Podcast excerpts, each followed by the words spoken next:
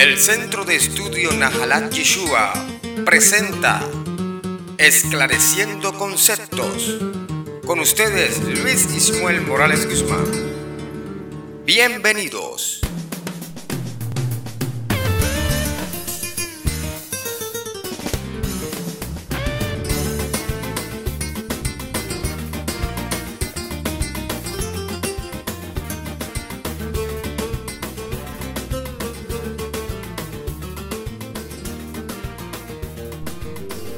Shalom, Haberim, Bekarim. Bienvenidos a este nuevo episodio de Esclareciendo Conceptos. En esta oportunidad veremos las implicaciones políticas indirectas del mensaje de Yeshua sobre el reino de Elohim. El anuncio o proclamación de este reino de Dios terrenal conllevaba un gobierno de Dios sobre Israel. Era esta una eh, concepción totalmente religiosa, aparentemente no política, pero este anuncio de un gobierno absolutamente divino, teocrático, de la tierra de Israel por parte de Yeshua, acarreaba consigo indirectamente consecuencias políticas en la Judea y Galilea de su tiempo.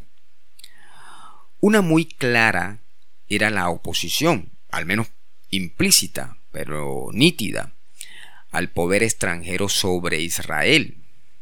Desde la vuelta del exilio en el siglo V antes de la era común, se había ido formando en Israel la concepción de que un reinado de Elohim era incompatible con el hecho de que el pueblo elegido estuviera dominado por príncipes extranjeros, por otros que no fueran su señor natural, es decir, Hashem o Elohim.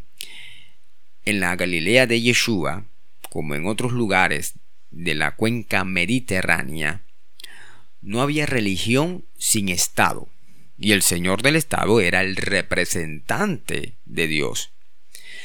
Es clara la consecuencia en el reino de Dios que Yeshua proclamaba, donde la constitución que gobernaba era la ley de la alianza, es decir, el Sefer Habrit. No tenía cabida los romanos, ni los herodianos, ni los comerciantes griegos del entorno de Judea, Galilea, ni siquiera los judíos que no abrieran su corazón a las exigencias del reino. Estas ideas explican la negativa del maestro a pagar el tributo del César. El famoso texto de Marcos, con su enigmática frase, Dad al César lo que es del César y a Dios lo que es de Dios, en el, en el capítulo 11, versículo 17, ha sido interpretado en multitud de ocasiones en el sentido de que Rayebda, es decir, Rabbi Yeshua ben David, permitió el pago del tributo. Pero bien considerado, el dicho puede significar, y probablemente significó justamente lo contrario. Hay que dar a Dios lo que es de Dios. Israel es de Dios. Si se pagara el tributo, ello significaría dar el reino de Roma lo que es de Dios. Probablemente Yeshua mantenía esta postura, aunque fue voluntaria y civilinadamente ambiguo,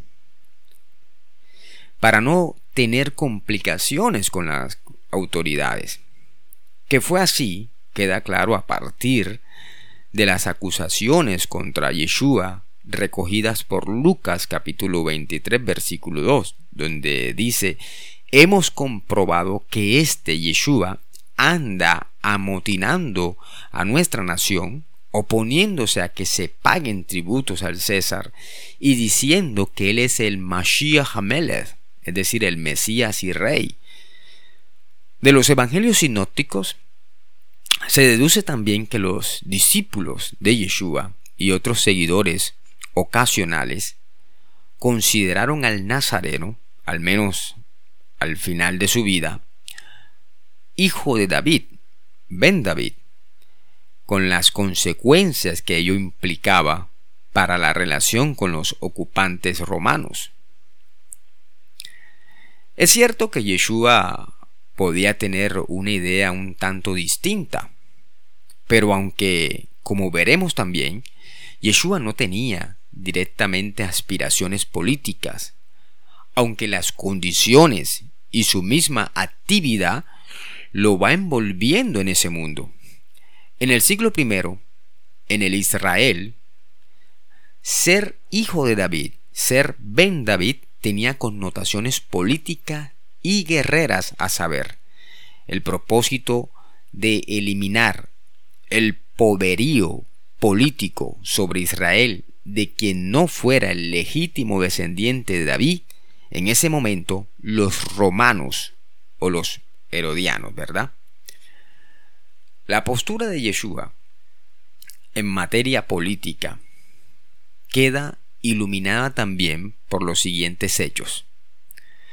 Los romanos vieron en Yeshua a un pretendiente mesiánico peligroso para Roma y por ello lo ejecutaron como un rebelde. Yeshua tenía al menos a un celota por discípulo. Lucas capítulo 6 versículo 15 y Hechos 1.13 nos los evidencian. La proclamación del reino de Dios por parte de Yeshua tiene a veces cierto carácter de violencia, pues en Lucas 22.36 Yeshua incita a armarse a sus seguidores, a sus discípulos. Dice, el que no tenga espada, que venda el manto y se compre una. De hecho, lo que a mí se refiere toca a su fin. También Mateo 10:34 dice, no vine a poner paz, sino espada. En Mateo 11:12 también encontramos, los violentos toman por la fuerza el reino de Dios.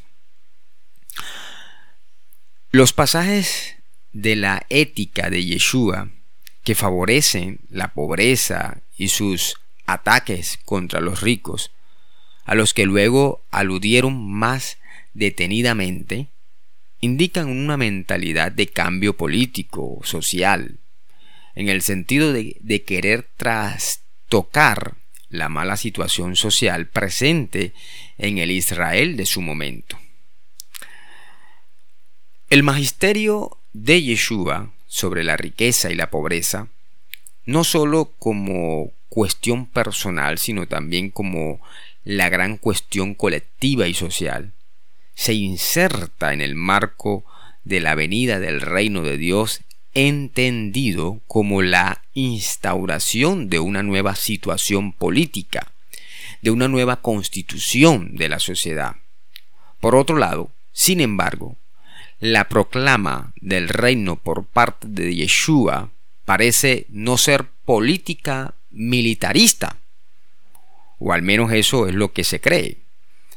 Aquí hay novedades en la doctrina de Yeshua, pues la imagen de conjunto de este no es en absoluto militarista, pero sí un tanto política. En primer lugar, las narraciones que se muestran en los escritos de los discípulos, los talmidín, en los evangelios, dan a entender que el reino predicado o proclamado por Yeshua no exige una acción militar sobre los paganos tal como se preveía en el imaginario de muchos judíos. Más bien, eh, que Yeshua debió pensar que era cosa mm, solo de Elohim poner en marcha el proceso para instaurar el reino. Podemos sospechar que su entrada como Mesías en Jerusalén era entendida por Yeshua como un prerequisito para que Dios actuase por sí mismo, por medio de, algunas, de alguna acción celeste, e implantara su reino sin especial intervención humana. El punto de vista principal de Yeshua se concentra en el destino del individuo dentro del reino. La victoria de Elohim, la victoria de Dios sobre el poder de los demonios, se aplica preferiblemente a los individuos particulares. Yeshua no habló apenas del resultado final de la acción de Dios, es decir, de la restauración política del pueblo y más del carácter y conducta de la salvación de cada uno dentro del reino. Shalom para todos y nos estaremos escuchando en un episodio más de Esclareciendo Conceptos.